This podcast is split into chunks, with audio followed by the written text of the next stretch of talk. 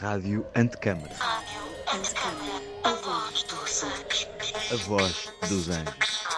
Rádio Antecâmara, a voz dos anjos.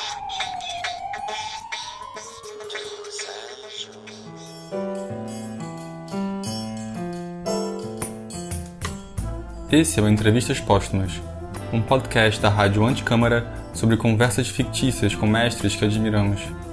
Eu sou o Thiago de Almeida E eu sou Priscila Belas e neste episódio falaremos com Lina Bobardi. De modo retroativo, inventando novas perguntas para respostas já existentes, pensamos poder ter uma conversa que idealizamos por muitas vezes ter tido com ela, falando de arquitetura e nada mais.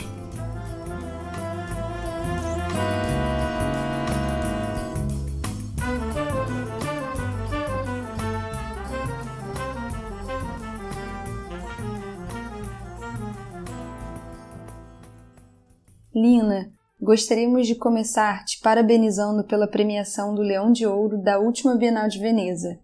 No anúncio da sua premiação, Hashim Sarkis, curador dessa edição da Bienal, que tinha o tema Como Vamos Viver Juntos, expressou a seguinte motivação: Se há uma arquiteta que melhor encarna o tema da Bienal de Arquitetura, é Lina Bobardi. Sua carreira como designer, editora, curadora e ativista nos lembra o papel do arquiteto como organizador e, mais importante, como construtor de visões coletivas. Lina Bobardi também exemplifica a perseverança do arquiteto em tempos difíceis, sejam guerras, conflitos políticos ou imigração, e sua capacidade de permanecer criativa, generosa e otimista o tempo todo. Acima de tudo, os seus potentes edifícios se destacam pela forma como unem arquitetura, natureza, vida e comunidade. Em suas mãos, a arquitetura torna-se verdadeiramente uma arte de convívio social. Muito obrigada. E diante dessa premiação, que deixa ainda mais patente a relevância e a atualidade da sua produção como arquiteta, para iniciar essa entrevista, nós gostaríamos de te pedir para nos falar um pouco sobre como você vê o contexto da arquitetura nas últimas décadas e o papel do arquiteto na sociedade. Eh, existe uma crise da arquitetura e uma crise da profissão do arquiteto. O arquiteto tornou-se eh, um, um marginal da arquitetura. Ele está praticamente marginalizado, não somente eh, pelos comitentes e pela vida profissional, como praticamente pela própria formação.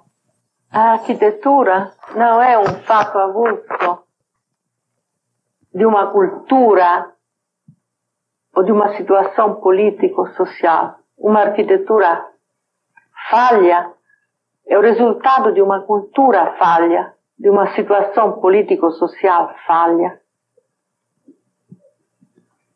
O arquiteto depende diretamente dessa situação político-social. O arquiteto não pode ser o homem, o artista, o criador isolado ele depende diretamente dessas situações político-sociais. A situação de uma arquitetura tem que ser julgada nesses termos.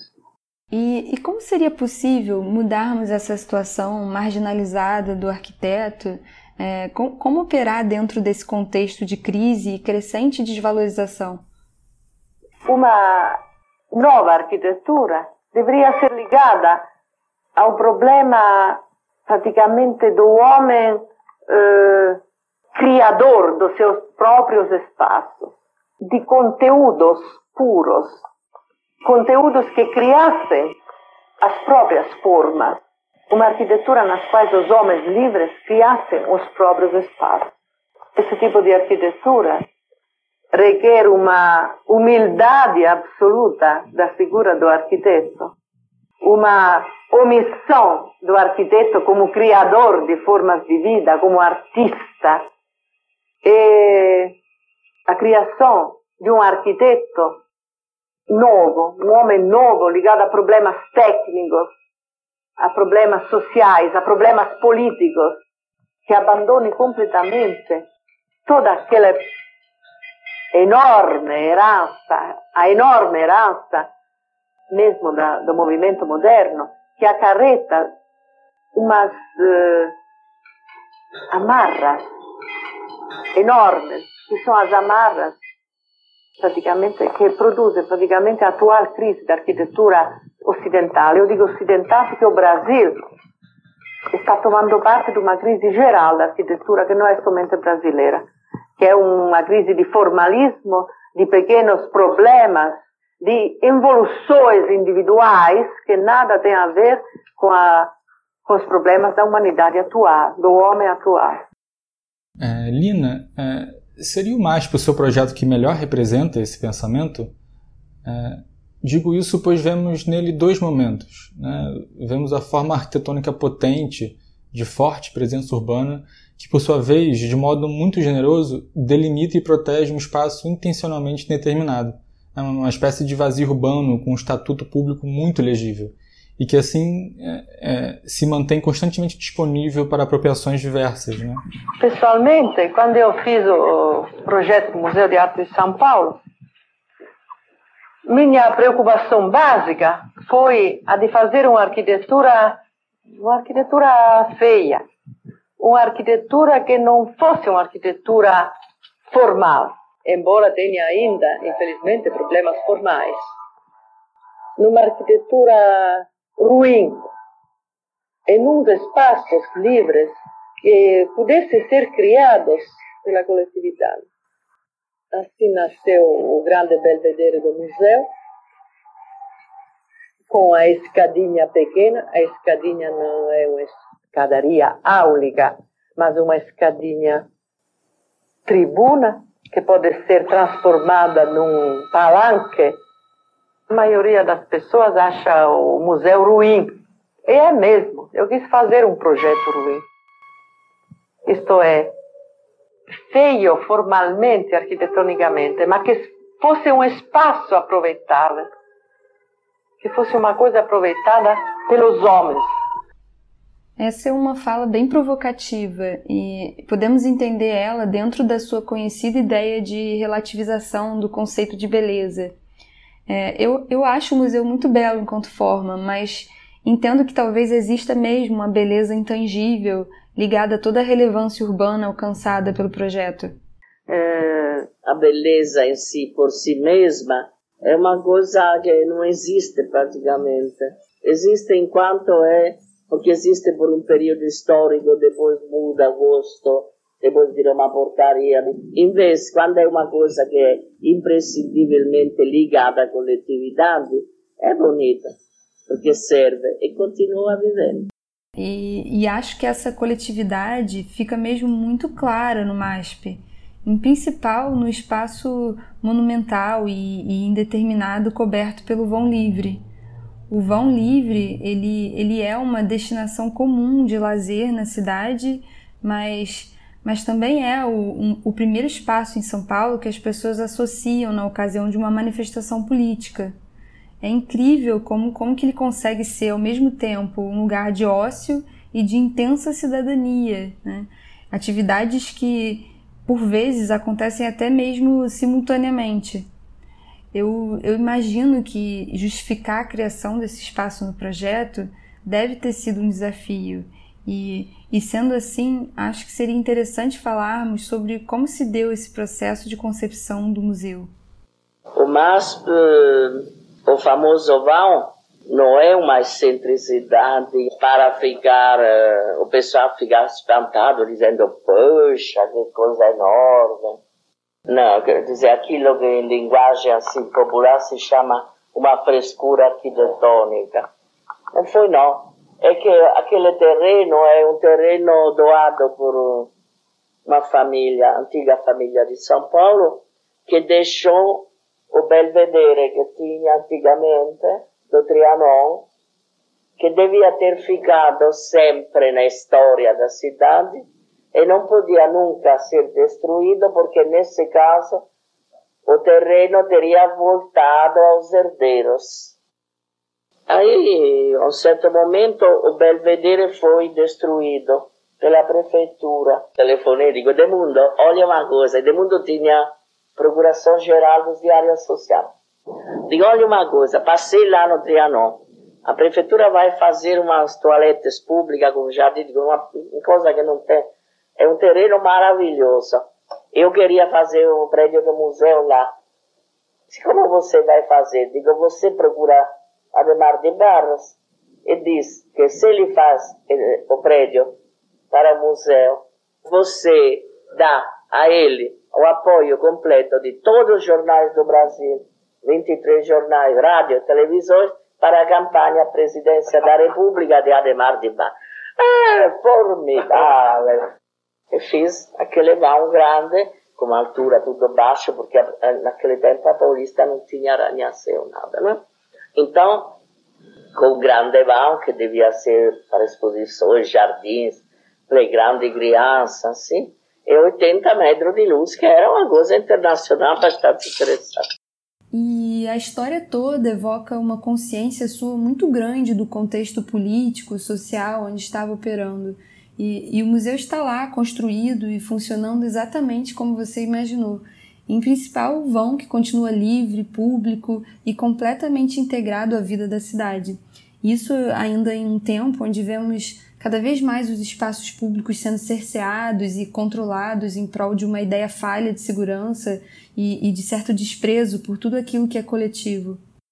Agora, Lina, sobre o processo de concepção da arquitetura do museu, gostaria de citar uma parte muito interessante do texto Novo Trianon, publicado por você em 67, um ano antes da inauguração do museu, onde você tece comentários sobre a sua noção de monumentalidade. Em uma certa parte do texto você diz assim: O monumental não depende das dimensões. O Partenon é monumental embora sua escala seja mais reduzida. O que eu quero chamar de monumental não é questão de tamanho, é apenas um fato de coletividade, de consciência coletiva. O que além do particular, o que alcança o coletivo, pode e talvez deve ser monumental. Então, acho que aí podemos ver uma aproximação entre o que você chama de belo e de monumental na arquitetura muito a partir da ideia de coletividade social, cultural e, e de memória, que determinada forma o espaço é, passa a fazer parte após concebido de um modo aberto e apropriável. Então, arquitetura se refere a sentimentos físicos, a estrutura se reflete no comportamento das pessoas e são ligados a certos aspectos existenciais físicos, biológicos que a arquitetura, queira ou não queira, é uma arte coletiva sociopolítica.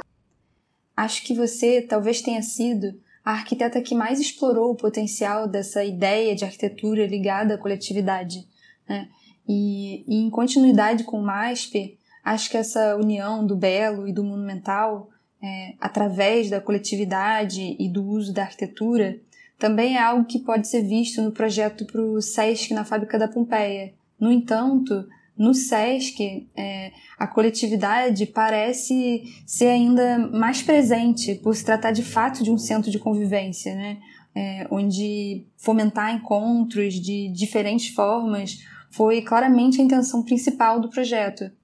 O centro da fábrica da Pompeia é uma tentativa para criar um ponto de reunião um, que não seja uma imposição cultural ou um fato artístico, mas alguma coisa que fosse um, um reencontro daquilo que hoje está praticamente perdido, não somente no Brasil, que é uma solidão acompanhada pelos outros.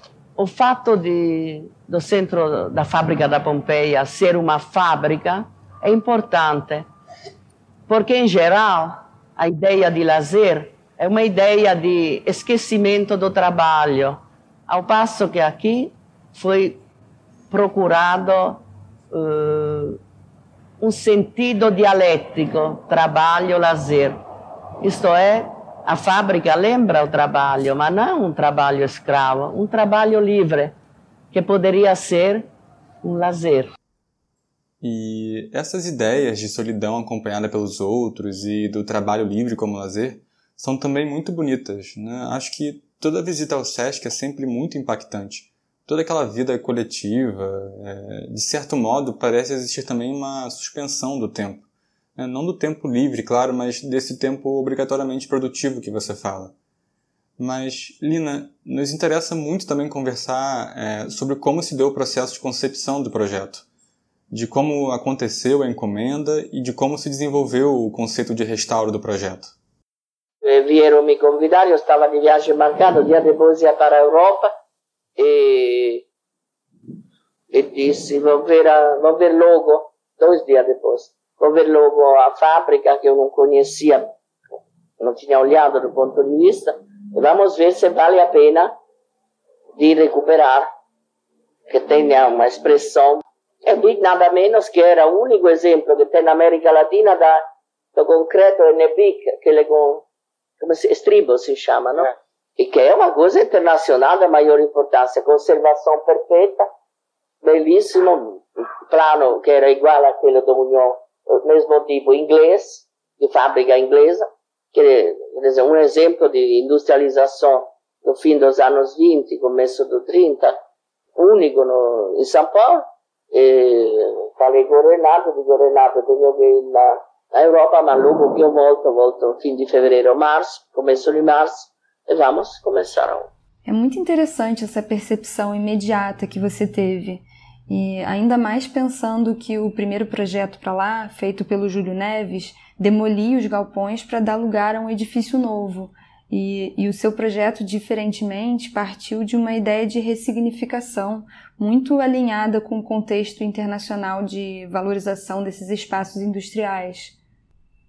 A ideia de arqueologia industrial está, está no ar no campo internacional. Isto é, eh, tomar conhecimento não somente dos prédios com valor histórico, artístico, como o barroco brasileiro, por exemplo, no caso do Brasil, mas também centros eh, documentos de, eh, com caráter eh, histórico, histórico-social. Dentro do de, critério de restauração foram eh, conservados os elementos essenciais, que no nosso caso são elementos de documento da industrialização no Brasil, em São Paulo, especialmente no caso da Pompeia, mm, bastante interessante, na estrutura elegante, cujo projeto é inspirado a Manchester eh, e a industrialização inglesa, que, no, que começou no século XIX na Europa eh, e no Brasil no século XX. Quer dizer, para nós, um prédio como esse, conjunto como esse da Pompeia, é uma documentação que corresponde ao começo do século passado ou ao fim do século XVIII na Europa. E o projeto do SESC vem certamente em continuidade com o projeto para o Solar do Unhão, por exemplo. Né? São situações onde você lidou com a ideia de restauro de um modo muito específico, é, não como uma simples revitalização ou recuperação do passado, mas como uma continuidade histórica. Né? Eu fui aluna do fundador do restauro moderno, que era o professor Giovannoni, Gustavo Giovannoni, foi uma formação que eu tenho ainda hoje. Ou, por exemplo, respeito. Você, por exemplo, vai fazer uma restauração no centro histórico do Brasil, que é Minas Gerais ou norte do, do Brasil, certas coisas. Você tem que dar crédito nos documentos filológicos, e que são uh, os atos de venda, de compra, as coisas essenciais. Então, esse respeito importante é o que dá a base para você não fazer erros de isso na, na restauração, na reconstrução. Não tem nada a ver com aquilo que será o espírito que você vai dar a uma coisa que ficou morta e que você está ressuscitando, no certo sentido. E seria isso o que você chama de presente histórico? Na hora que você vê o passado como presente histórico, você vê uma coisa viva, presente, você revive os dados existenciais iniciais de um passado que não é mais passado, mas é aquilo que é um presente histórico. Você sabe que é um presente histórico, não é? Então, você olhando uh, a da arquitetura como presente histórico, você não tem mais arapuca para cair num buraco, entende? Você sabe que aquilo é um presente histórico e que a sua, a sua tarefa é diferente, é de fazer um presente presente verdadeiro de hoje. Você tem que se libertar de amarras não jogando fora o passado e a história da arquitetura. Ao contrário, tem que se libertar, julgando o passado como o presente histórico. E aliado a isso, acho que parece existir também no SESC uma ideia de antropologia ligada à arquitetura, de, de uma certa humildade em aceitar os usos e apropriações sociais que já existiam naquela ruína industrial e que o projeto se preocupou em intensificar ao invés de reinventar.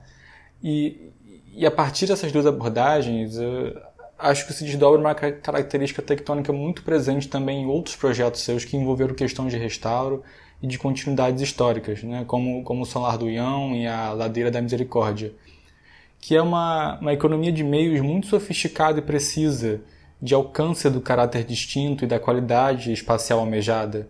Aquilo que você falou, que será o espírito que você vai dar a uma coisa que ficou morta e você está ressuscitando né, que é alcançado a partir de escolhas construtivas essenciais, de extrema simplicidade, por vezes até mesmo artesanal e o bricolé, e da negação de tudo aquilo que é fútil e dispensável.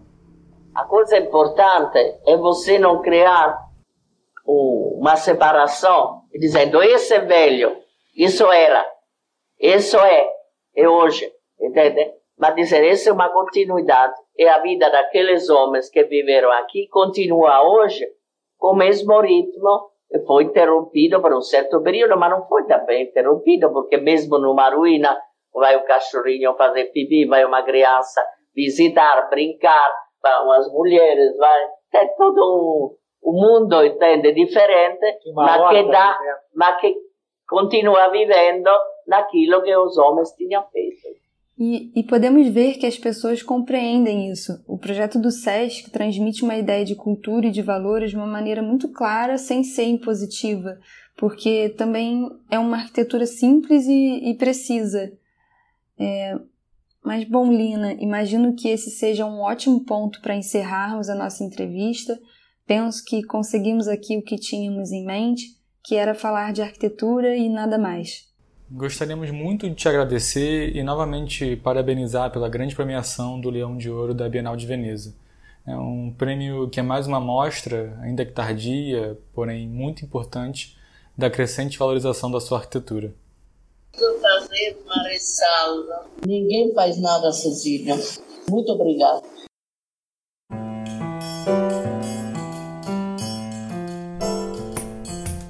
Esse foi o Entrevistas Póstumas com Lina Bobardi, um podcast produzido para a Rádio Anticâmara.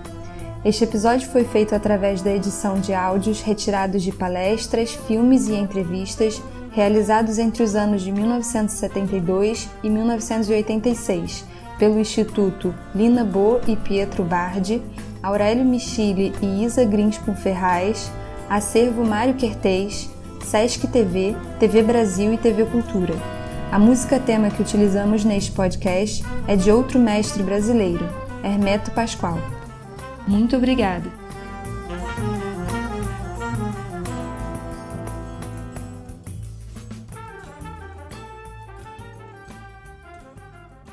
A Rádio Antecâmara é um lugar de encontro heterogêneo, com uma programação diversa que junta várias áreas do conhecimento e membros da comunidade para expandir as noções sobre a complexidade urbana e questionar os paradigmas da arquitetura. Um projeto com curadoria de Pedro Campos Costa